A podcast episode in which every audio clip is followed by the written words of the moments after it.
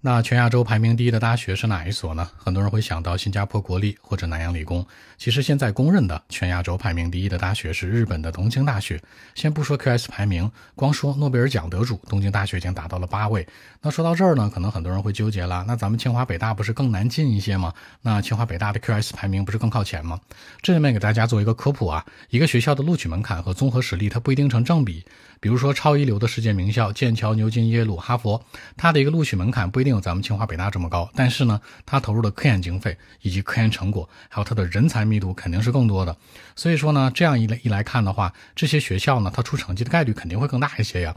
所以这两年吧，其实我们清华北大呢，嗯，在国际上的知名度还有排名确实是上涨了很多，但是我们现在确实呢会有差距，尤其是在什么呢？科研成果方面。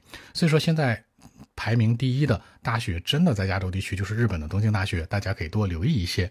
更多问题，微信 b 一七六九三九零七。